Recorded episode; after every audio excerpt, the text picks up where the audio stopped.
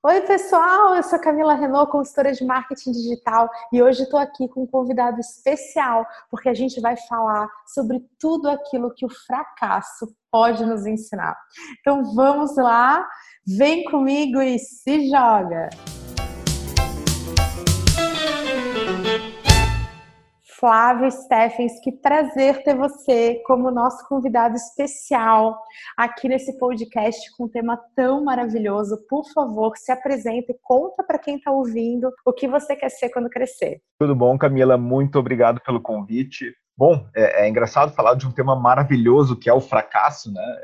Principalmente pela percepção que as pessoas têm sobre isso. Eu acho que tem que ser esse a nossa discussão aqui, é falar justamente sobre isso. Eu sou diretor de relacionamento no site Vaquinha, então eu tenho uma carreira mais ou menos de alguns anos de, de crowdfunding, financiamento coletivo. Fui bastante tempo empreendedor, abri meus próprios negócios, fracassei bastante e eu acho que todo esse aprendizado eu quero trazer aqui nesse nosso papo porque ele tem muita coisa a ensinar outras pessoas que estão começando também, e é uma coisa que eu gosto de fazer muito. Que legal. Além de tudo, Flávio é super gente boa. A gente pôde conversar melhor ao longo da, da edição do RD Summit esse ano, uhum. e a sua palestra foi sobre esse tema, e olha, não tinha vanzinha dos palestrantes quando, né? Ah, então você falou sobre o quê? Todo mundo parava. Nossa, que legal, você falou sobre fracasso, como é que é isso? e justamente uma visão possibilitadora sobre fracasso. Isso que é legal. A gente hoje esse, essa é a nossa pauta, é o que que o fracasso tem a nos ensinar. E eu já quero começar te perguntando então, o que que é o fracasso? e como que ele acho... se inseriu aí? Me conta um pouco disso.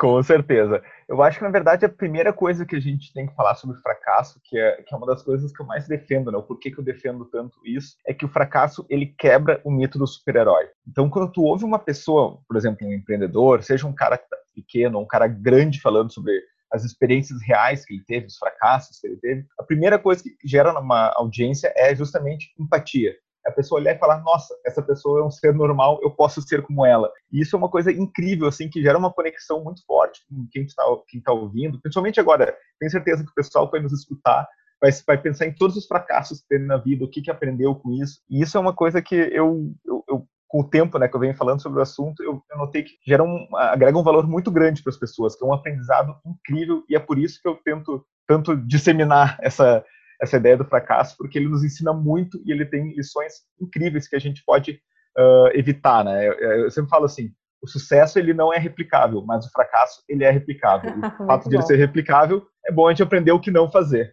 O que não fazer, que não, o fracasso é uma, é uma, ele pode ser ressignificado, mas no primeiro momento ele é uma questão pessoal, né? O que é fracasso varia para cada um de nós. Com certeza. Isso é uma outra coisa super importante, né? A gente, a gente entender. Porque sucesso e fracasso são conceitos completamente relativos, né? Se eu perguntar para ti, ti, Camila, o que é sucesso? Tu vai falar, ah, é, é, é estar de bem com a minha família, é ganhar bastante dinheiro, é encontrar o propósito da minha vida. Vai depender muito da, da, da medida de cada pessoa. E o fracasso é a mesma coisa, né? O fracasso, o que é fracasso? Ah, é eu não ter o meu projeto, meu projeto que eu sonhei dar errado, eu perder dinheiro, eu não consegui aliar a minha vida profissional com a vida pessoal. Então, tudo é muito da, da percepção de cada um. Mas a gente criou essa, essa, esse termo, é, é, essa visão desse termo de fracasso de uma maneira que qualquer coisa que dê errado é fracasso.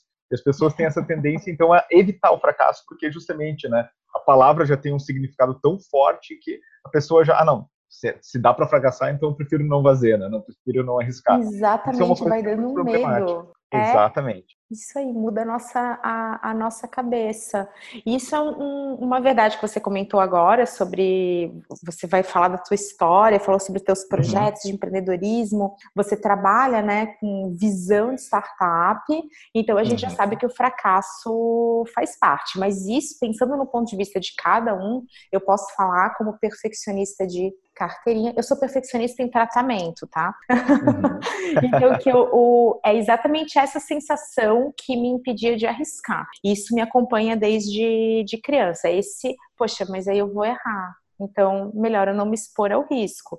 Mas é nesse risco que também estão as oportunidades, que também estão essa intensidade em viver, o frio na barriga, né? Então, do mesmo, na mesma fonte de onde nascem as emoções que a gente considera positivas, também nascem essas que a gente considera negativas e quem tem muito medo de errar, muito medo de fracassar, de perder, acaba não podendo viver plenamente também. Exatamente. E tu tocou num ponto bem interessante, né? Eu, acho que não vou entrar bem nesse tema porque tem um, tem um TED Talk que é um dos mais assistidos de todos os tempos, que ele fala justamente isso, que é do Sir King Robinson, que ele fala de a escola mata a criatividade. E é justamente isso, assim, ele, ele, ele, ele argumenta durante ali, os 20 minutos do TED dele, falando de como a escola, né, pega uma criança que toda ele fala assim, na verdade, toda criança nasce criativa, mas com o tempo a gente trata de podar aquela criança. Esses tempos eu, eu vi um, uma pessoa falando uma coisa que eu pensei, é, é verdade, né? Ele disse, entra numa, numa escolinha, né, numa, numa sala com criança e pergunta, quem aqui sabe cantar?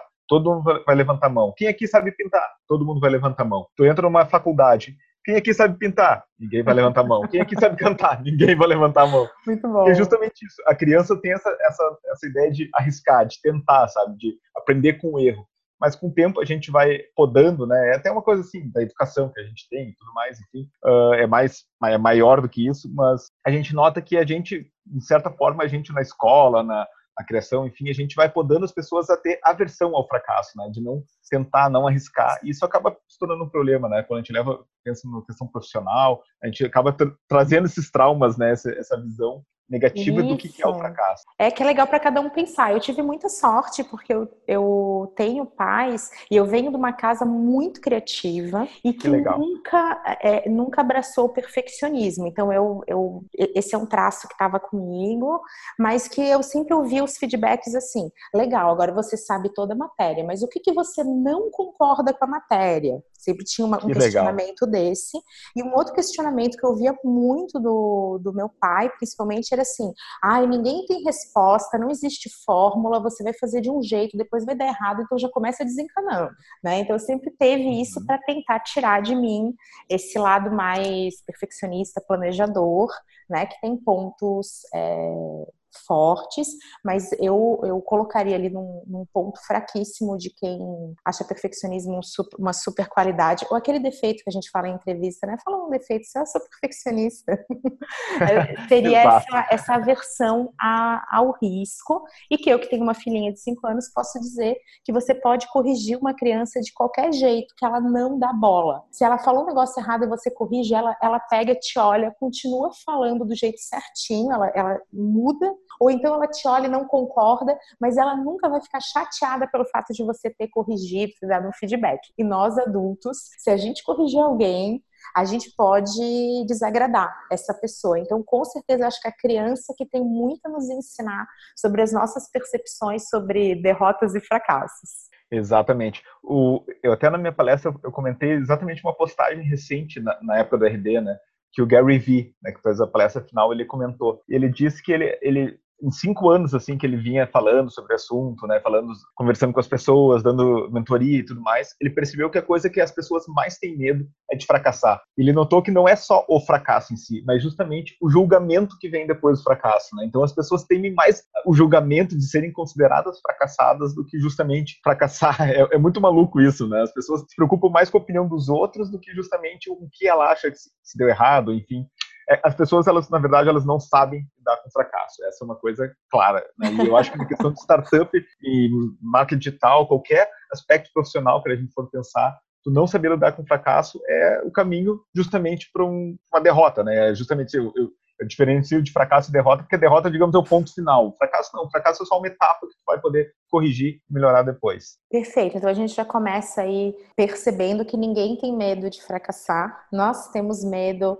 de sermos julgados pelo, pelo fracasso. Isso. E você citou um tema que é interesse aí legal, porque a cultura das startups elas tendem a abraçar o erro, né? Uhum. É, é estamos sempre, tá tudo bem em dar errado. Né? Como é que você enxerga isso, Fábio? Conta aí pra gente um pouco sobre como essa visão diferente do erro pode ser benéfica para todos nós, para os nossos negócios e para a gente como ser humano. Perfeito. Eu vou contar é, através de uma minha micro história, assim, vou tentar resumir ao máximo, né? Porque a minha história toda é praticamente uma palestra, vou tentar resumir. o que aconteceu comigo, né? Em 2010 eu decidi empreender, então eu decidi abrir o próprio negócio, abrir minha startup com os valores que eu acredito. Eu sempre fui aquele cara dos metros ágeis, né? De valorizar as pessoas, o propósito e tudo mais. Então eu queria que minha empresa fosse fosse uma empresa muito legal, com uma cultura super forte e tudo mais, divulgar isso para as pessoas, uma, uma, ideia de inspirar as pessoas a fazer o mesmo, mostrar que é possível,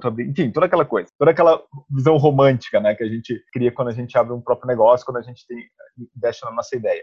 E eu peguei um mercado que na época, em 2010, eu acho que deve lembrar bem, estava bombando no Brasil, que era o mercado da construção civil. Então, o que, que eu fiz? Era um mercado que estava realmente assim, movimentando muito dinheiro, estava com tudo, tudo uh, tava, enfim, era o mercado ideal para poder investir naquele momento. E eu criei uma ferramenta que basicamente era um, Uh, falando de marcas, né, da Wix, né, a Wix é aquela criadora de sites, né, gratuitos. Eu, uhum. eu criei uma ferramenta onde gente, as, essas construtoras podiam criar um site e vender os imóveis dela pela internet, porque naquela época elas não sabiam vender pela internet. Então eu estava com o produto certo, com o mercado certo, no período certo, eu investi um ano desenvolvendo a ferramenta, porque eu botava na minha cabeça, não, cara, eu, eu sei que, Lean Startup, eu sei que é MVP, mas eu tenho que fazer uma ferramenta que vai encantar meu cliente, né, que vai fazer os negócios darem certo, tudo mais. Fiz todo esse processo, né, bacana para dar certo. Um ano depois, quando eu botei o negócio para vender, eu vendi a incrível marca de zero clientes.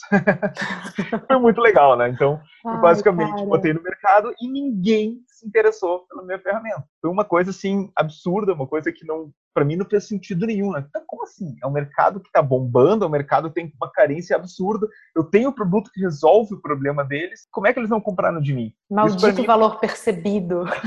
Exatamente. Não estão entendendo, vocês não estão entendendo o meu produto, né? E é muito louco isso, porque na minha cabeça, né, na minha percepção, eu estava criando uma empresa startup, lean startup, eu estava criando métodos ágeis, eu estava com uma cultura que, né, de aprendizado e tudo mais. Só que não, né? é, mas, muito... É, cara, isso tem que ser falado, a gente tem que discutir isso. Ninguém, quando, às vezes os consumidores, é, nós como consumidores, estamos é, falando de uma marca, ou a própria empresa falando de algum colaborador, é muito raro a gente pegar alguém que está intencionalmente, não, eu estou fazendo isso de forma intencional, eu estou fazendo ruim mesmo. É muito difícil. Exatamente. Geralmente as pessoas, elas cometem o maior erro, que é achar que estão acertando. né? Na Exatamente. hora parecia excelente, parecia uma ótima ideia. É assim mesmo. Exatamente. E, e uma das coisas que eu falo, assim, que eu acreditava muito naquela época também, que isso é, a gente vê muito a mídia quando fala de empreendedorismo, startup e tudo mais, é muito vendido pela mídia porque é uma, é uma história bonita, né? Que é justamente os casos de sucesso. Então, de tu vê lá o fulaninho que abriu, fez um, um app e hoje o cara é milionário, que o cara que acordou às 5 da manhã, que não sei o quê. E tu começa a acreditar nessa ideia da, da empolgação, da motivação, que é só tu se motivar, é só tu seguir os passos daquela uhum. pessoa para atingir o sucesso. E o que aconteceu foi justamente o contrário, né? Eu acreditei realmente nisso, eu me apaixonei pela ideia, que é um dos erros mais clássicos de qualquer empreendedor, é se apaixonar pela ideia a ponto de tu não tu ficar cego, né? Tu não enxergar os erros que tu tá cometendo. Uh, eu fiquei, tu falou de perfeccionismo, né? Pô, eu, trabalhando com tecnologia, eu fiquei um ano trabalhando uma ferramenta. Não fazia sentido nenhum. E em nenhum momento eu falei com o meu cliente para ver se ele queria aquele produto. Eu não cheguei e sentei com uma construtora e perguntei: vocês querem esse produto? Vocês têm esse problema? Na verdade, eu criei uma solução para sua dor. Isso, você estava você tava com miopia de marketing, que é quando a gente só enxerga o nosso produto, a gente se apaixona por ele e a gente Exato. esquece a solução. O que nós vendemos são soluções para dores, para problemas. A miopia Exato. de marketing é quando a gente passa a acreditar que ao invés de solução nós vendemos o produto em si, ou aquela Exato. funcionalidade, foi isso que você estava passando ali, o que é sempre muito óbvio quando a gente vê depois da história contada, que é outra frase que meu pai falava muito para mim quando eu era lá uma jovenzinha perfeccionista, uma criancinha, ele falava depois que todo mundo fez a prova é fácil tirar 10. Exatamente. Frase perfeita de papai Renault. O engenheiro de obra pronta sempre é bom, né? Sempre olha, bom. É, olha aqui, deu errado por causa disso. Mas é, é, super importante, né? A gente brinca com isso, mas é super importante tu olhar para trás e, e, entender o que aconteceu, né? Então, eu precisei muito tempo, assim, porque como eu investi muita energia, muita motivação, muita, sabe? Eu, eu realmente acreditei que aquela ideia ia revolucionar o mercado, ia ganhar muito dinheiro. Eu entrei num período muito ruim, né? Que é o período que eu falo assim, que quando tu fracassa de maneira catastrófica, que foi como eu fracassei, né? Que é, tipo, eu gastei 50 mil reais, eu gastei um ano da minha vida, foi tudo assim, sabe? Números que eu gosto de falar até na palestra para as pessoas entenderem a intensidade do que foi o negócio. E quando tu fracassa de uma maneira catastrófica como essa, aí sim, tu vai pro fundo do poço, né? Tu entra em depressão, tu começa a duvidar de ti, tu começa a criar aquela a síndrome do impostor, né? Tu fica mais reforçado, tu acha que tu não é bom o suficiente para estar ali. Começa a vir todos esses sentimentos que são o, o lado ruim do fracasso, né? Quando tu não está preparado para fracassar, tu, exatamente tu vai passar por todas essas situações porque tu acreditou realmente que tu ia, tu ia ficar rico, tu ia ganhar muito dinheiro, teu produto ia dar certo, tu ia vender. E, gente, eu sempre falo o seguinte: eu, por exemplo, eu não conhecia esse mercado que eu estava atuando. Qual era a chance de dar certo num mercado que eu não conheço, que eu não sei falar com meu cliente, não tenho abertura para falar com meu cliente. É, é muito incrível, assim, eu olho para trás e fico até com vergonha de falar as coisas, os erros que eu cometi, né? Porque é, é, é, absurdo, assim, sabe? É uma coisa que, cara, era óbvio que não ia dar certo. Só que no momento quando tu tá planejando o teu projeto, quando tu senta e pode põe no papel, ah, deixa eu ver como é que vou planejar aqui, como é que vai ser meu plano financeiro, como é que vai ser meu plano de marketing. Tudo funciona, né? Porque tudo tá na tua cabeça, então tudo funciona maravilhosamente bem. É só tu fazer do ponto A ao ponto B, definir os passo a passos e seguir esse passo a passo que pronto, tu vai ficar rico. E obviamente a gente sabe que empreender, inovar, não é assim, né? Não é. Então esse passo a passo é, ele pode ser um, um, um guia aqui para nossa conversa. Não existem receitas e fórmulas, né? E não existe plano perfeito, né? E não, a execução ela tem que falhar. Quando a gente conversou a respeito de gestão de projetos, a gente falou muito sobre isso, sobre a prática, sobre o dia a dia, sobre improvisar, sobre comunicar, Exato. porque a comunicação nos ajuda a tirar tabus, né? Então empresas que se comunicam um pouco para dentro, para fora, né? Acabam tendo mais dificuldade em aceitar o erro. O ser humano, não tem aquele ditado diz assim, ó, errar é humano, isso é sabedoria popular. As máquinas também erram, hein? Como é profissional da área de inteligência artificial, quero dizer que o erro também está nas máquinas. Então, olha como é que é importante a gente conseguir alinhar expectativas, comunicar as Com nossas certeza. expectativas, para que após algo dar errado, eu, eu entendi o que você falou sobre é, fracassar de forma catastrófica, é quando envolvem uhum. esses números que nos impactam, que a gente para para pensar em tudo que aconteceu e você fica com um trauma,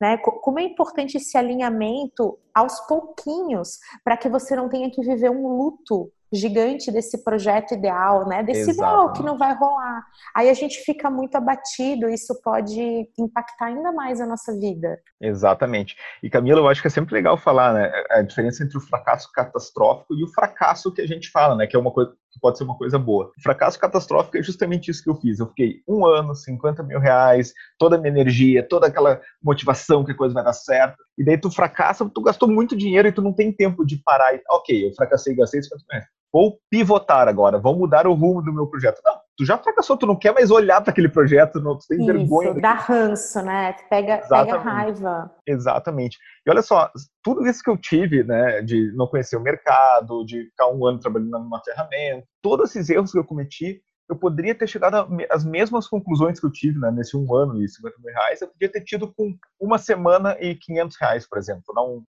tá em proporção assim. Em uma semana eu podia ter falado, por exemplo, ah, deixa eu ver se esses construtores realmente têm esse problema de, de não ter o site para vender pela internet. Vou lá num construtor, converso com o cara, faço uma entrevista, faço depois um, um MVP, né, um, né, um um arquivo, mínimozinho um protótipo, ali, né, alguma coisa assim. Qualquer coisa que eu posso mostrar para o cliente, ele vai falar: ah, não, eu tenho esse problema. Ah, não, isso aí não, não é meu problema.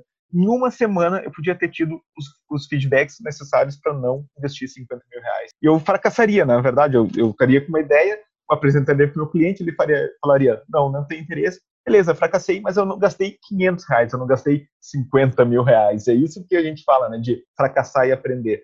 E é sempre legal a gente mencionar, né? Tu falou no último podcast falando sobre gestão de projetos. Os métodos ágeis, design thinking, o Lean Startup, todos esses conceitos novos que estão surgindo de gestão de produto, de gestão de projetos, têm o fracasso como ponto principal, né? A ideia de tu a cada período de tempo tu fracassa, tu reaprende, tu melhora teu processo. E é justamente isso, tu faz, torna o, o fracasso uma parte do teu processo, justamente para tu aprender e melhorando tua, tuas estimativas, tua visão do produto, até tu conseguir chegar numa solução muito mais próxima do que o teu cliente quer. Perfeito, a gente viu isso também, Google Cemetery, só porque um projeto acabou, Exato. não significa que ele foi mal sucedido, que ele fracassou. Tem uma frase que eu levo para minha vida sobre coisas que a gente não pode mudar, mas elas nos incomodam muito né? Como, por exemplo, a inexistência do dinheiro fácil, né? Essas coisas uhum. que assim incomodam, aquelas verdades difíceis e tal, que é uma frase do Amir Klink. Quando ele fez uma travessia sozinho no barquinho a remo, ele disse que primeiro ele tentou construir um barco que não virasse, mas ele começou uhum. a perceber que isso era praticamente impossível com os recursos que ele tinha, com, com o que ele precisava né? Mesmo um transatlântico, um super navio cargueiro, isso não, o que ele podia fazer era construir uma embarcação que fosse fácil de ser desvirada. Uhum. Isso é abraçar o fracasso, é abraçar o erro. É você dizer assim, cara, não tem, não tem como ser perfeito, não, sei, não tem como ser zero risco.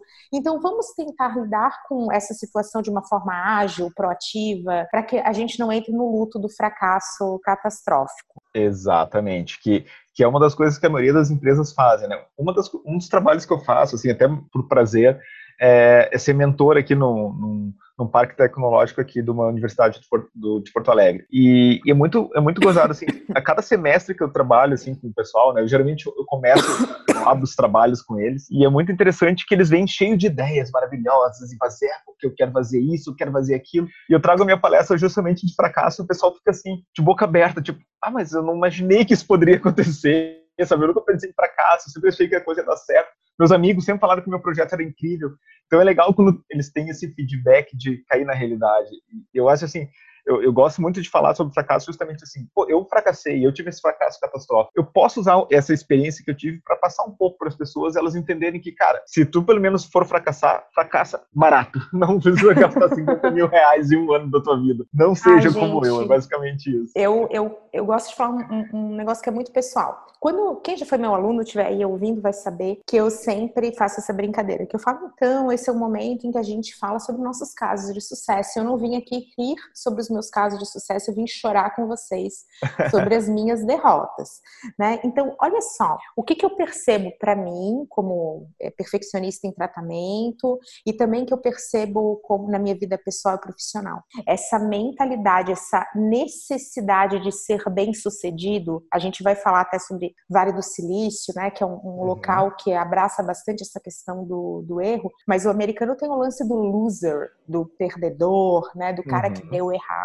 essa obrigatoriedade em você ser bem sucedido, e aí sucesso começa a entrar cada vez mais coisas. Hoje é você ser saudável, ser fitness, ter dinheiro, ser realizado no seu casamento, ter filhos que sejam bem sucedidos. Cara, nada na tua vida pode dar errado, tu tem que ser ultra fodão. Isso deixa todo ser humano muito mal, sabia? A gente fica oprimido, isso é um peso nas nossas costas. Todo mundo, eu tô falando eu e é o que eu escuto quando você abre o fracasso, todo mundo fala: nossa, foram momentos em que a gente se cobra muito e esse excesso de cobrança é ruim. É ruim para a única uhum. coisa que importa que é a nossa felicidade. O resto, né? O resto tá aí. A gente, só que a gente faz coisas para ser feliz, né? A sua empresa uhum. também existia para isso. Você queria ser feliz com essa empresa como um instrumento disso também. Então, você não, não levar essa mentalidade, esse passo a passo, esse guia para o sucesso como um propósito único, ele é muito bom para nossa saúde como um todo. Com certeza. E eu acho que é sempre, é, quando a gente fala de fracasso, né, a gente tem que considerar todos esses pontos, assim, né, o quanto ele vai te afetar e o quanto a gente pode uh, evitar o fracasso nesse sentido, assim, de fracasso catastrófico, né. Tu comentou do Vale do Silício, né, eu acho que é, o Vale do Silício é um caso muito, muito uh, particular, assim, porque eles têm um, uma cultura que está, digamos, 20, 30 anos na frente do resto do mundo, assim, é uma coisa muito maluca. Eu, um tempo atrás, eu comecei a, a pesquisar, assim, eu tive ideia, né, meio aleatória, assim, de pesquisar, como é que será que os, os outros lugares, né, tipo, Europa, Oceania, Ásia, como é que eles encaram o fracasso, né? E tu começa a olhar e tu vê que, não, o Brasil não está tão atrás, assim, né? Eu encontrei um vídeo de um pessoal da, falando de startups na Austrália, né? Eles falando sobre fracasso lá. E a mesma, mesma mentalidade, assim. O pessoal falando que, ah, que a gente tem muito medo de... O pessoal aqui tem medo de, de arriscar, porque se fracassar vai ser julgado por causa disso. Então eu, eu, fracassei e por muito tempo eu tive que os mesmos problemas que a gente tem. Os japoneses têm uma a questão do fracasso que é muito forte, né? Nossa, Inclusive, é demais. Muito tempo asiáticas. se suicidavam por causa do fracasso, né? É uma coisa muito muito complicada.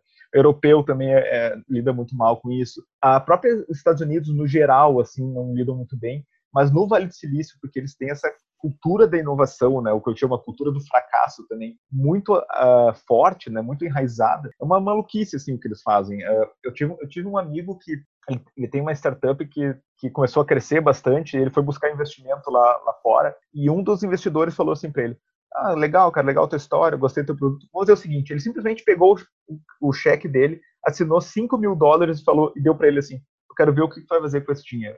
Quem no Brasil vai dar 5 mil é... dólares para uma pessoa Vamos só para ver o que, que ela vai fazer com isso? Não existe, né? Então é, é, uma visão muito, muito diferente. É, é, muito maluco, assim, quando tu vê. Uh, a gente não tem muito como comparar, né? O que a gente pode fazer é justamente tentar aprender com eles, né? Então, o conceito do Lean Startup, os metros ágeis, tudo surgiu nos Estados Unidos justamente com essa visão, né, de, eh, de tentar montar, mostrar essa, essa ideia de que o fracasso ele faz parte do processo de inovação. Quando a gente vai inovar, a gente vai trilhar um caminho que a gente não conhece. Então, por a gente não conhecer, a gente vai tropeçar e a gente precisa aprender que o tropeço faz parte e a gente tem que só corrigir o caminho, corrigir o rumo de acordo com a necessidade. Isso, lá no Vale do Silício, então vamos falar um pouquinho até dessa, dessa cultura que é bem interessante, porque ela é tão difícil de ser replicada, né? Para a gente não ficar, poxa, uhum. lá consegue, eu que não consigo. A primeira dica foi a dica que o Flávio já deu, que é você colocar o seu cliente ou seu público-alvo no centro do seu processo. Você uhum. não perguntar, você não questionar, você não envolver, você já está assumindo que você vai saber mais sobre a empresa, sobre o produto, do que o principal beneficiado, que é o seu cliente, o potencial cliente. Então, envolver. Comunicação é importante, isso está muito presente lá. Apesar da cultura americana não ser super aberta, amigável, nós até brasileiros uhum. somos mais criativos e mais improvisadores do que, do que eles no geral, existe no Vale do Silício uma uma situação que todo mundo tenta se conhecer, as pessoas conversam muito, tem muito networking, tem muita pausa para conversa. Então, essa coisa de comunicar, de você dividir ideias, ajuda a ideia a ser criticada e você uhum. só ficar naquele fracasso inicial e não no catastrófico. Uhum. Isso Exato. é uma coisa que ajuda. E a outra é que o Vale do Silício conseguiu criar métricas que é como se fosse uma cauda longa assim do, do, das startups, onde tem esses investidores que sabem, olha, isso aqui é o meu X, então desses 5 mil dólares eu sei que eu vou dividir isso em várias células e em todas as empresas, se eu investir em 45, só uma vai dar certo. Então até eles já criam essa expectativa, olha como a expectativa está em tudo, é para não pressionar esses empreendedores inovadores a ir por um caminho certeiro. Porque se você vai no caminho que é certeiro, ele não é um caminho inovador, ele não pode ser novo. Ele é o consagrado, ele é o que já uhum. deu certo. Então, o tradicional é inimigo da inovação né? Porque a inovação anda de mãozinha dada com o erro, com o fracasso, que é o teu tema aqui da, da nossa discussão. Então, o próprio investidor, ele criou essa métrica para ele conseguir dar esse cheque, né? Porque ele sabe que, opa, uhum. o erro está em X%. Exatamente. Então ele vai, ele encontrou um indicador.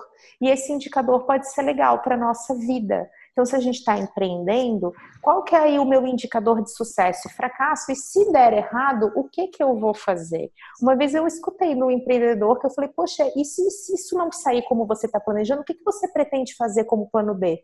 Ele me respondeu assim, nossa, eu não imaginava que eu fosse ouvir uma mensagem tão pessimista.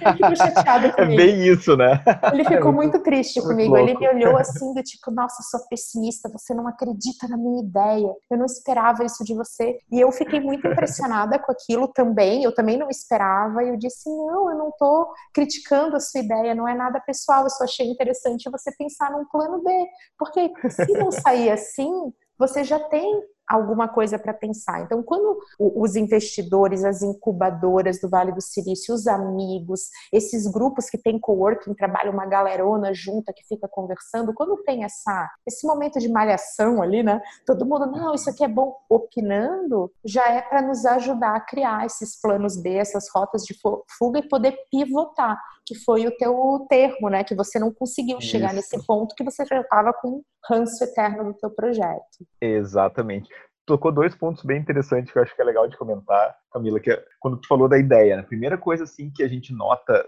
no Brasil, né, e eu acho que comparando os, os dois cenários, que isso é, é, muito claro, assim, o quanto o brasileiro tem, tem medo de que roubem a ideia dele, né? Então eles vêm assim, eu falava, ah, eu tô com uma ideia de fazer, mas eu só vou te poder te falar se tu assinar esse termo de NDA aqui, que é o termo, né, tu não vai falar da minha é ideia para ninguém. Como assim, cara? É tua ideia?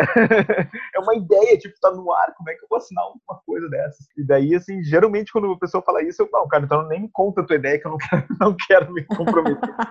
então nem me Porque... conta, nem me conta que é muita responsabilidade. Exato, exato. Então, as pessoas não entendem, né? Tu falar da ideia para as pessoas é, já é uma forma de tu ter o feedback, tu melhorar. O fato de tu verbalizar a tua ideia já é uma forma de tu testar a tua ideia, porque o fato de tu estar falando ela, tu já está raciocinando, está melhorando aquela aquela forma como tu está expressando ela, já vai melhorar a tua ideia. O feedback que vai ter vai ser excelente também. E isso no brasileiro é muito difícil, né? Ele tem muito medo de que vão roubar a ideia. Eu sempre brinco assim, eu sou bem realista nesse ponto, quando o pessoal fala, ah, mas e roubarem a minha ideia? Eu falo assim, cara, tu tá tendo a, se tu tá com a tua ideia, tu já construiu a tua ideia, e uma pessoa ouvir a tua ideia do zero e chegar na tua frente, a culpa é tua, né? Então me desculpa porque o cara começou lá atrás conseguir te ultrapassar é porque realmente a culpa é tua. Então tu tem que ter essa capacidade de execução. Uma ideia só não vale nada, né? Tu tem que executar Perfeito. ela. E é muito importante a gente falar isso. E uma outra coisa que tu tocou que eu achei legal de falar, na questão dos investidores, né? Lá fora, é muito comum os investidores falarem que, as pessoas falarem que os investidores, eles, eles valorizam muito o fracasso, né? Então, eles olham para ver se a tua equipe, se tu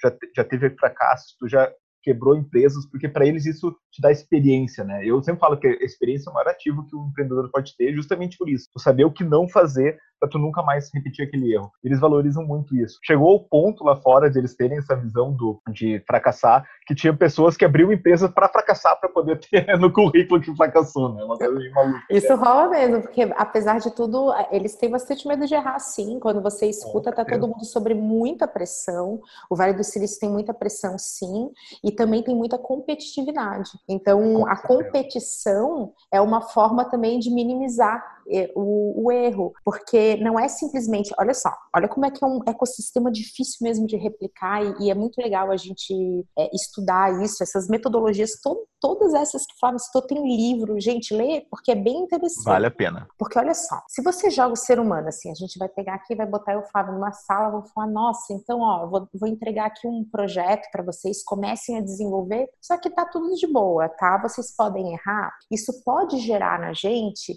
uma sensação normal de, então, não vou me esforçar. Porque o ser humano, toda a nossa biologia, ela quer fazer mais com menos. É, é uhum. o brasileiro é preguiçoso, o ser humano é preguiçoso, o metabolismo é preguiçoso. O ser humano, se ele fosse muito proativo, a gente não tinha chegado onde a gente chegou. É a nossa evolução. E aí, o que, que vai calibrar o, o ecossistema do empreendedorismo, da inovação no Vale do Silício? É a competitividade, é a competição. Porque sabe o que eles vão falar? Camila e Flávio, vocês estão aqui na sala, tá? Mas tem mais 200 salas fazendo e eles já estão quase terminando. Então, aí a gente vai se olhar e vai dizer: opa, vamos começar, vamos bem, porque tem 200 pessoas na nossa frente. Então, olha como é difícil replicar, mas como é importante ter um pouco de competição, né? Essa coisa natural, para que você. É, porque senão a gente está na mesma moeda. Ou a gente está, não, não vou tentar porque vou errar, ou então a gente está assim, não, tá sossegado porque já me deram o cheque. Então, amanhã Exatamente. eu penso no que fazer. Então, bem, bem legal entender como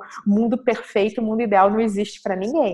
Com certeza. E é muito, é muito maluco. Esses tempos eu estava vendo uma entrevista de um, de um, dos participantes do Shark Tank Brasil, né? Que, e ele comentando, eles falando, ah, me conta algumas histórias, né? Que aconteceu contigo na primeira temporada, blá, blá, blá. E a pessoa contando, ah, teve uma vez que veio, veio um rapaz com um projeto que era muito maluco, daí ele falou, apresentou o projeto. E ele, eu achei muito interessante que ele apresentou o projeto e falou que ele já tinha quebrado três empresas, né? Ele comentou, fez a apresentação do produto e chegou na hora do pessoal dar o feedback, né? E tudo mais. E eu decidi, a pessoa falando, eu decidi investir. Na hora que eu falei isso, todos meus colegas falaram: como é que tu vai investir nesse cara? Esse cara é um fracassado, ele quebrou três empresas. Olha a visão, né? Os caras do Shark Tank Brasil, com uma visão de não investe nesse cara que ele é fracassado. Então a gente Ai, tem, é muito forte isso, né? Então é muito maluco como a visão brasileira, até mesmo dos próprios investidores, é, é, é bem complicada, é uma visão bem diferente do que tem lá fora. Mas eu, eu deixo assim, pela, pelo estudo que eu fiz, né, esse estudo não científico, eu posso dizer que não é só no Brasil, tá? É Europa, é Ásia, é Oceania,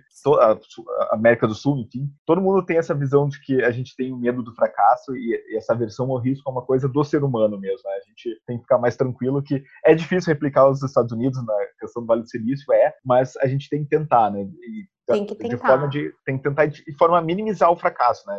Isso que eu sempre digo. O fracasso ele sempre traz aprendizados muito importantes. Quanto mais rápido a gente fracassar, mais rápido a gente vai aprender. Isso. O, o fracasso e o sucesso nascem da mesma fonte, assim uhum. como as nossas emoções, né? Então, Exato. o medo e a intensidade de viver. É, poucas pessoas se permitem viver uma vida intensa. Aquela vida que você fala, uau, só que no primeiro. É que nem falar em público. Falar em público, as pessoas no mundo inteiro, ele aparece como um medo mais forte do que o, o medo de morrer. Porque a gente tá com medo de passar vergonha. Passar vergonha em público. Esse é o nosso medo. Só que quando Exato. você fala para pessoas, não importa o tamanho do grupo, mas vamos botar aí uma, uma plenária cheia, você vai viver um momento de uma emoção tão intensa que aquilo vai marcar a sua vida. E aí vai acontecer uma coisa inacreditável. Passou marcou o teu carimbo de experiência. Você fica menos sensível àquilo, né? Uma dessensibilização, você está mais preparado. E essa que é a palavra que você comentou aqui comigo, Flávio, que eu achei fantástica, que é, poxa, ele tem experiência. Experiência Exato. é uma sucessão de erros e de vitórias e de fracassos e de sucessos e de coisas que saíram diferente ou conforme a gente planejou. E até a nossa intuição, ela é modulada pela nossa experiência. Ah, eu sou hum. muito intuitivo. Você tem que ter experiência para ser intuitivo. Com então certeza. isso é muito importante. Se a gente não aceitar que a gente pode errar, nós não vamos ter o principal ativo que é a experiência. Com certeza. E como é importante, né? E, e, e, é, por isso que eu sempre brinco assim, né? Eu, eu, na minha palestra dou assim, os cinco erros que eu cometi na minha empresa por questão de tempo, enfim. Se o pessoal deixa eu falar, eu falo 10, 20, quantos forem necessários. Eu sempre brinco assim, pessoal, não existe fórmula de sucesso. Vocês não vão, ou, vocês vão ver lá o Steve Jobs, vão tentar replicar exatamente o que ele fez, vocês não vão chegar no mesmo caminho, porque é uma série de fatores que vocês não, não, vão controlar, que são variáveis de sucesso, o timing, a pessoa que ele conhecia, o lugar que ele estava, tudo isso vocês não conseguem replicar. Agora, o fracasso vocês conseguem replicar. Eu ainda brinco sigam esses cinco passos, esses cinco erros cometi para ver se vocês vão estar aqui palestrando no, semana, no, no ano que vem. E é justamente Sobre isso. Fracasso. Exatamente isso, porque o fracasso, ele, a fórmula do fracasso a gente consegue, né? Pô, tu dizer, falar para uma pessoa, cara, fica um ano desenvolvendo uma, uma plataforma, faz ela perfeita para depois botar no mercado. Tu vai fracassar. Te apaixona pela tua ideia, tu vai fracassar.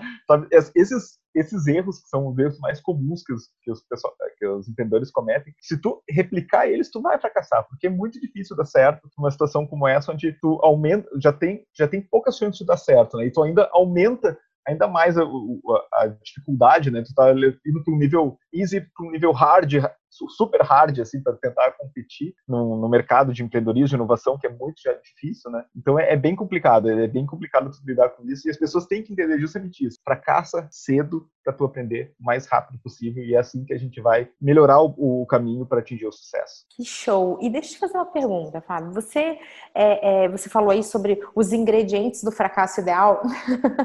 você algum traço de personalidade, como por exemplo assim, teimosia. Você acha que teimosia é, é, um traço dos obstinados, um traço de quem não aceita? Como é que você enxerga alguma coisa do comportamento que está presente aí nessa equação? Teimosia é uma palavra que eu não gosto muito, eu prefiro a, a questão da persistência, né? Porque teimosia, na minha visão, é uma pessoa que ela dá de cara no muro e ela tenta, ela continua batendo de cara no muro até derrubar aquele muro, né? Então ela não consegue entender o porquê que ela está batendo no muro. Já uma pessoa que é persistente, ela, ok, meu objetivo é aquele lá, ela dá de cara no muro, então ela vai, ela, opa, opa, essa aqui tem um muro, ela consegue dar, dar, dar um passo para o lado, tentar novamente, dar um passo para o lado, tentar novamente. Então ela busca outras formas de alcançar o mesmo objetivo. Já uma pessoa teimosa, ela basicamente ela vai sentindo, vai se insistir no mesmo caminho. Então, isso é uma coisa que eu, eu brinco assim às vezes, né, a diferença entre teimosia e persistência. Eu acho que esse, um termo que é bem, bem uh, utilizado, né, ele até meio que virou jargão, assim, é a questão da resiliência, né, que tem tudo a ver com isso, de tu tropeçar e levantar e tentar novamente. Eu acho que esse é o principal uh, característica, comportamento que talvez um empreendedor tenha que ter para empreender, porque a gente, quando começa um negócio, a gente, seja uma padaria ou seja uma startup inovadora que vai criar um projeto que ninguém nunca viu, tu vai ter que lidar com fracasso diariamente, né? Tu vai ter que buscar motivação, tu vai ter que conseguir tá, hoje, hoje o dia vai dar certo, né? Aquela ideia de olhar no espelho, ok, hoje eu vou tentar, hoje vamos, vamos ver o que acontece. Tu vai ter que ter essa resiliência, vai tentar uh, superar fracasso diariamente, tu tem que saber lidar com isso, não só emocionalmente, mas também na questão de saber o que fazer, né? Então, a gente falou de design thinking, métodos ágeis, Lean Startup. Tudo isso são modelos, são metodologias que já estão aí no mercado, que te dão ferramentas necessárias para tu poder entender e enxergar o mercado de uma maneira diferente, enxergar os problemas e as soluções de uma maneira diferente. Então a pessoa tem que ser curiosa, tem que ser resiliente, tem que ser uma pessoa persistente, né, como eu falei. Eu acho que são características assim que para uma pessoa começar um negócio já vai ser um, um, uma, como é que eu vou dizer, uma talvez um, um atalho, né, para a pessoa conseguir uh, chegar mais na frente mais fácil. Isso mesmo. Se eu pudesse compartilhar uma, aí uma, uma, uma, dica da eterna aprendiz aqui na arte da resiliência, eu escutava muito esse feedback, olha aí, de papai Renault, que, que trabalhava comigo fracasso, então vendo que eu, eu, tinha um coach de fracasso, hein, de como lidar com isso. Ele sempre falava, bom. você não pode ser feita de cristal, você tem que ser feita de borracha. o cristal é lindo, mas ele vai quebrar, e aí a primeira coisa que dá errado, você já está se desmontando. Eu tinha uma certa tendência ao apavoro.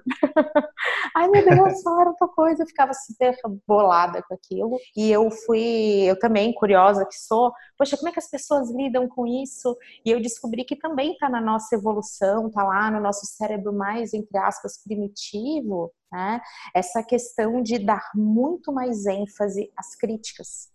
O, uhum. o, ser humano não é que, ah, tal, fulano é negativo. A gente tende ao negativo como uma estratégia de sobrevivência. Então, se a gente ficar muito paralisado naquilo que é negativo, ao invés a gente vira o teimoso. Então, opa, uhum. ali falaram, isso isso tem a ver, isso coincide, que a gente está vulnerável nesse momento, né? Então, uhum. né, dentro dessa vulnerabilidade, ser capaz de falar, opa, eu estou dando muita ênfase porque é negativo, mas não teve só negativo, teve o positivo. Ser capaz de dar um passo para trás da cena, avaliar essa conjuntura, que eu acho que, Flávio, esse é o teu trunfo, tá? Você Exato. tem uma grande capacidade de dar um passo para trás do, do filme de terror, você sai ali da cena, aí começa a aparecer as câmeras e tal, backstage, se fala, legal, olha só, isso aqui eu fiz assim, isso aqui eu fiz errado. Você vira não mais o ator, você vira o diretor disso tudo Exatamente. e você ajusta aí o teu recurso e isso é uma é um exercício que torna a gente muito mais resiliente.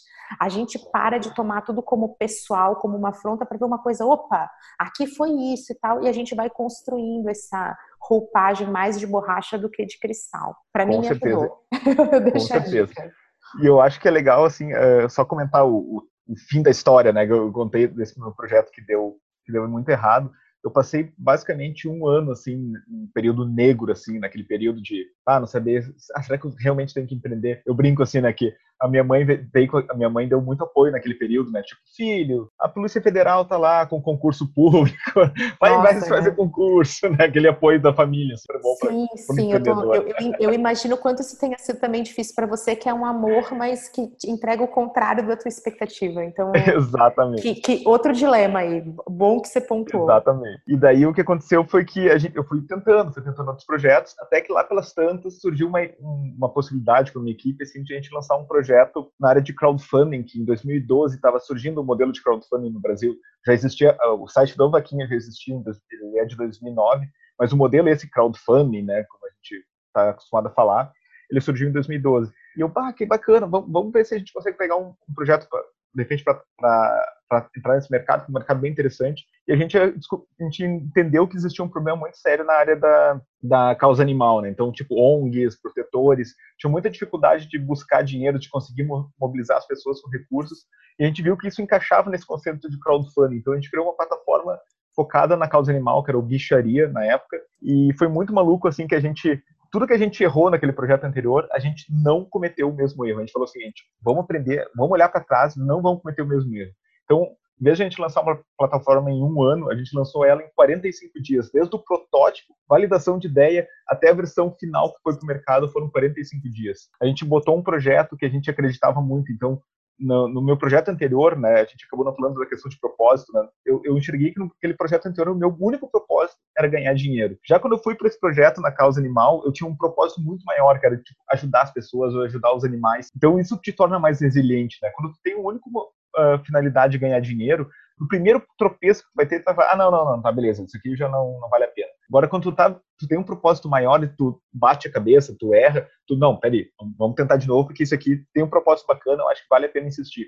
E foi nessa ideia que a gente foi crescendo o projeto. Acabou que a gente, em mais ou menos quatro anos, a gente, a gente arrecadou quase 800 mil reais para causa animal foi muito legal, assim, daí o projeto ele acabou sendo comprado, entre aspas, pelo, pelo Vaquinha, né, a gente acabou fazendo uma parceria, e hoje eu sou sócio aqui do site do Vaquinha, e foi muito bacana, assim, porque eu, eu gosto de contar essa história, porque eu olho para trás e falo, cara, se eu não tivesse fracassado lá atrás, se eu não tivesse cometido aqueles erros lá atrás, eu não teria aprendido, possivelmente o bicharia não teria surgido, porque ele só surgiu porque eu aprendi como não fazer. E eu consegui daí, claro, teve um pouco de sorte, teve um pouco de de trabalho, muito trabalho, né, dedicação nesse ponto também. Mas eu não, eu, se eu tivesse começado pelo bicharia lá atrás e cometido os mesmos erros, teria sido um projeto incrível que teria ficado, teria morrido, né, porque eu não teria, sido, não teria sabido fazer ele sair do papel. Então, é, é, isso é uma lição muito bacana, né? o que eu falei né, da ideia da experiência, né? Quanto é, ela é importante para tu poder botar um projeto, poder tirar um projeto do ar e realmente esse projeto dá certo, mas tu precisa aprender às vezes apanhando, como foi no meu caso, né? Perdendo muito dinheiro, muito tempo, muita motivação,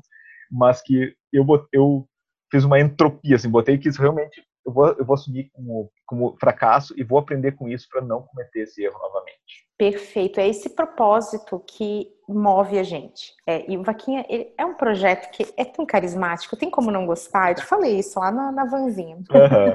na condução é muito legal, dos é palestrantes. Eu disse isso, falei, nossa, não tem como não, não amar o projeto. Eu já falava, né, de, de vocês lá, quando eu tinha meu blog, o Marketing Drops, bem inicial, eu dava o exemplo, lá no, no, no início dessa coisa de gerar é, conteúdo. E fica até a dica de um, de um livro muito legal, do Comece pelo Porquê. Você Exato. descobrir o seu porquê é mais importante do que você descobrir o seu como. Porque a gente está falando aqui que para dar certo, a gente vai ter que cometer nossas caneladas, vai ter que dar errado, vai ter que ser criticado, vai ter que fazer, vai ter que cometer fracassos pontuais ou catastróficos. E o que mantém a gente como persistente, resiliente, é ter um propósito claro. É por que, que eu estou fazendo isso. Então, Exatamente. isso é uma outra dica, né? Essa dica, é, ela dá certo. Pode seguir sem medo, que com um propósito você se ajusta. Você não fica cego de amores ou de ódio, né? Exatamente. e consegue seguir. É isso aí, Camila. E eu acho que tem uma frase que eu gosto, que é a frase que eu geralmente encerro, né, quando o bate-papo que eu faço, que eu acho que ela resume bem esse nosso papo aqui, que é o seguinte: o sucesso inspira, mas é o fracasso que ensina. É muito legal a gente ouvir histórias de sucesso, é muito bacana a gente ouvir né, a jornada de sucesso de um super-herói, de um, de um Steve Jobs, de um Bill Gates, enfim. Mas, cara, o que aconteceu por trás do pano, né? O, o aprendizado vai vir exatamente o que aconteceu por baixo, nos bastidores, o que, deu de errado, como é que eles lidou com aquele problema. E é isso que a gente tem que começar a perguntar para as pessoas, né? Então, tu vê um palestrante, tu vê uma pessoa de renome falando, vai lá e pergunta, tá, mas me conta uma história de fracasso que tu fez, como é que foi, como é que tu lidou com isso. Isso aí, aí que tá a riqueza dos detalhes, aí que tá o aprendizado que a gente vai ter, que a gente vai poder compartilhar e, e evitar, né? Eu sempre digo assim, aprender com os erros para evitar cometer eles novamente. Isso que é a parte mais valiosa. Você sabe que a gente estava conversando, eu tô aqui com um bloquinho de notas aberto, e você estava conversando da sua jornada, e eu botei aqui, você mudaria? Para falar assim, cara, não posso esquecer de perguntar, você já respondeu que não. E é isso que vem para mim, que o Flávio ele ficou me botando medo nos bastidores, tá, pessoal? Aí quem tá ouvindo ficou assim, ah, eu vou te vou perguntar histórias de fracassos suas e tal. E eu não fiquei abalada, eu fiquei sem abalo nenhum, porque eu tenho uma certeza na minha vida que eu não mudaria nada. Porque Exato, é sem esses fracassos, e você falou mesmo isso, poxa, e aí no final, agora. Então, eu sou muito grata a todos os fracassos que eu tive, porque eles só são fracassos para mim na hora que tá rolando. Eu já vivi crises em redes sociais desgraçadas. Eu já fui apedrejada em grupos, assim, sabe? Coisas que é, nas, minhas, nas épocas que eu trabalhava com agência, a gente movimentava influenciadores numa época que não era como, como é agora, é, início de Facebook, é, fim de Orkut, sabe? Um, outros uhum. tempos em que você a coisa meio que descambava pro, pro pessoal. Eu tenho até para compartilhar, Fábio, uma coisa que foi muito muito legal, que foi o início do meu canal no YouTube. Conta eu aí para nós, um então. vídeo. Ah, gente, vocês podem ver lá. Se um dia vocês estiverem de mal pensando assim, cara, não sou legal em nada, assiste meu primeiro vídeo. Aí você vai falar, cara, tá tudo bem na minha vida. Mas esse primeiro vídeo deu um super trabalho para gravar, porque eu tava né, no meu ranço de perfeccionismo, e eu, eu lancei, mesmo sem estar satisfeita com ele. Eu falei, cara, não, eu não posso ficar presa, eu, eu tenho que pegar e fazer, porque perfeito não existe, tá, tá. E eu fui criticada nesse vídeo. Pessoas que disseram, nossa, você está com as mãos coladas na mesa. E minha vontade era responder. Eu, eu, hoje eu faria isso, tá? eu responderia, porque eu estava morrendo de medo. Mas eu não conseguia me comunicar como eu era. Eu, eu fiz coisas na edição achando que ia ser engraçado, e aí ninguém entendeu. Foi tipo, foi. Só que na hora aquilo me pareceu um fracasso. Aí passou e eu não enxergo mais, eu sou muito grata a esse vídeo. E o meu grande aprendizado foi: eu fiquei tão na bad que me criticaram depois desse vídeo. E você vai falar, Camila, foi grave? Não foi, gente. Foi 98%, aquele 1% foi aquele 1% que criticou e eu só consegui olhar para isso. Exato. Eu só consegui, cara, que, que trouxice. Eu só consegui ficar presa naquilo ali de que, ai, não foi bom. E todo mundo falava, não, nada a ver. Eu ficava dormindo pensando. Eu fiquei muito tempo sem gravar. Eu fiquei muito tempo gravando e não publicando, não postando, com esse receio, com isso. Então, eu considero que foi um, um fracasso não abraçar essa imperfeição. Na época, a gente está falando uhum. aí de 2012.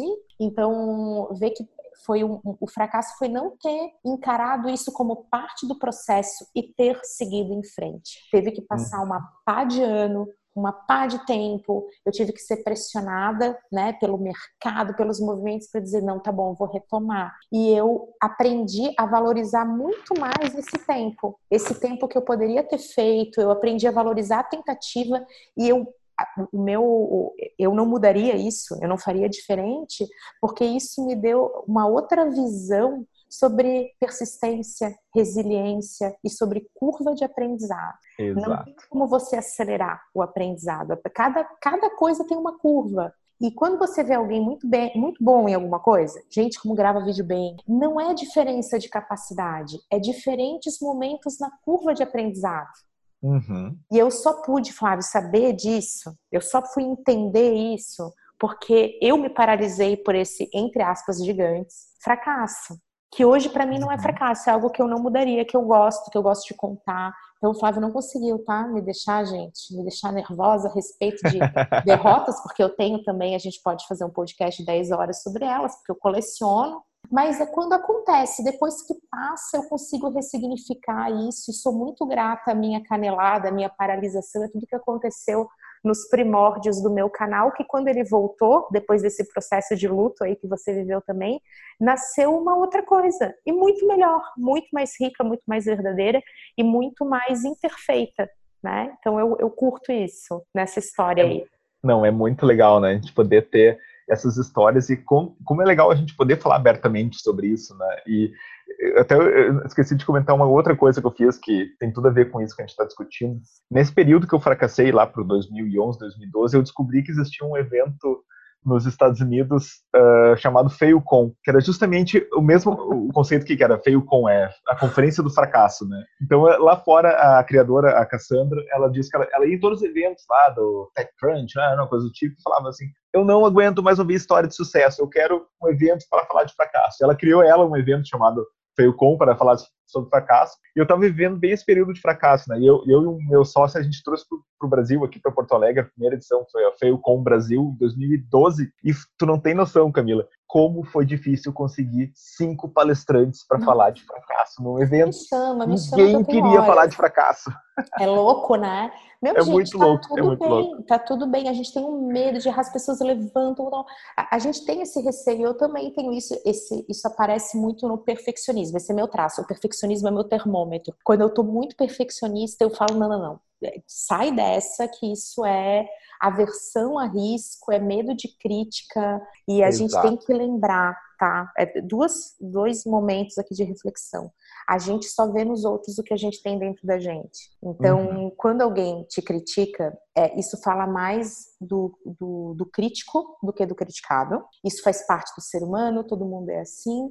E que também que as críticas que tem que nos desmontar, né? Aquele chora na cama que é lugar quente, que você fica, meu, que, por que, que isso aconteceu? Uhum. É quem tá na arena. é quem está fazendo. Exatamente. Você não Exatamente. pode se desmontar por uma crítica de alguém que está sentado vendo seu vídeo e nunca gravou. Eu também era a melhor mãe do mundo antes de ser mãe, eu era a melhor youtuber do mundo antes de ser youtuber. Então, cuidado por isso que aconteceu comigo, eu me desmontei por troll, por hater, por alguém que só tava brincando, tava de zoeira. Mas para mim aquilo foi uma coisa séria e isso é um aprendizado tão valioso que eu sou grata a cada segundo que eu me angustiei com isso. Que eu com sou certeza. feliz de ter aprendido. Com certeza. E como é bom, né, a gente olhar para trás e ver que a gente fracassou e a gente aprendeu com isso, né? E a gente falou, a gente comentou muito sobre a percepção de sucesso e fracasso, né? Eu acho que uma coisa que é super legal de falar, né? Ah, daí a gente fala, a gente conta a nossa história de, olha, ah, hoje o Flávio está no Vaquinha, hoje a Camila está revolucionando no YouTube, agora com podcast, então eles estão no auge do sucesso. Não, não tem sucesso. A gente está vivendo a vida real e a gente está fracassando aí direto.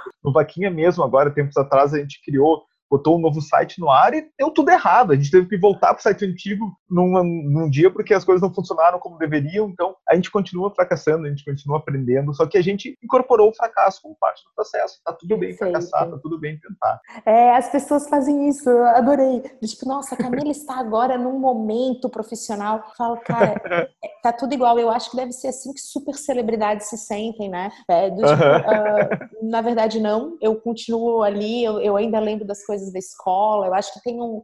A, o, o, ser humano não. A gente não chega. É, isso tem um, um, um, livro muito massa que eu vou deixar a dica do A Coragem de Não Agradar. Tem resumo uhum. lá no, no canal. Que frase que me marcou. A vida não tem é, partida e chegada. Não é uma linha exatamente, reta. Exatamente. A vida é um monte de movimentos sem objetivo. Então, essa coisa exatamente. de você ter meta é só para sofrer não serve de nada. Você pode criar mini metas para isso te motivar, se isso te ajuda, mas a vida não vai ter linha de chegada. Pô, legal, agora eu venci. Não, amanhã tem outro dia. E, e, e quando esse dia não chega também, que a nossa questão com finitude também é horrível. Exatamente. então, a, a, vamos aceitar que dói menos, que não tem esse, ah, não, agora você está no momento. Não, vai dar alguma coisa certa, vai dar alguma coisa errada e assim a gente vai evoluindo. Exatamente, assim tem que funcionar. É, mas não, não me critiquem no, no YouTube, tá, gente? Eu falei que eu lido bem com isso, mas eu pode elogiar que eu prefiro. Exatamente. Não, não, não, não tô afim de, de, de exercitar tão forte isso, né? Poxa, Fábio, que tá, tá chegando ao fim nossa conversa, eu tô ah, mal mas já. Eu, eu, mas eu vou fazer convite para novos, porque você tem muito que contribuir. Fala muito gente boa, legal. muito carismático, pessoa que, que dá, dá, é, dá, gosto de estar perto. Ele transmite isso que ele é assim de verdade, tá, gente? Não tem ah, personagem legal. nenhum. Quero te agradecer de coração por ter aceito esse convite para falar com a gente, dizer que você arrasou e a gente está ansioso pelos próximos. Eu também, muito. Muito obrigado, Camila, pelo convite. Foi excelente. É, é ótimo bater um papo e aprender muito contigo também. Eu acho que esse papo foi bacana porque a gente pôde trocar e eu sair daqui com mais conhecimento também do que eu entrei. Isso é muito bacana. Tamo junto. Gente, obrigada, um beijo e até a próxima.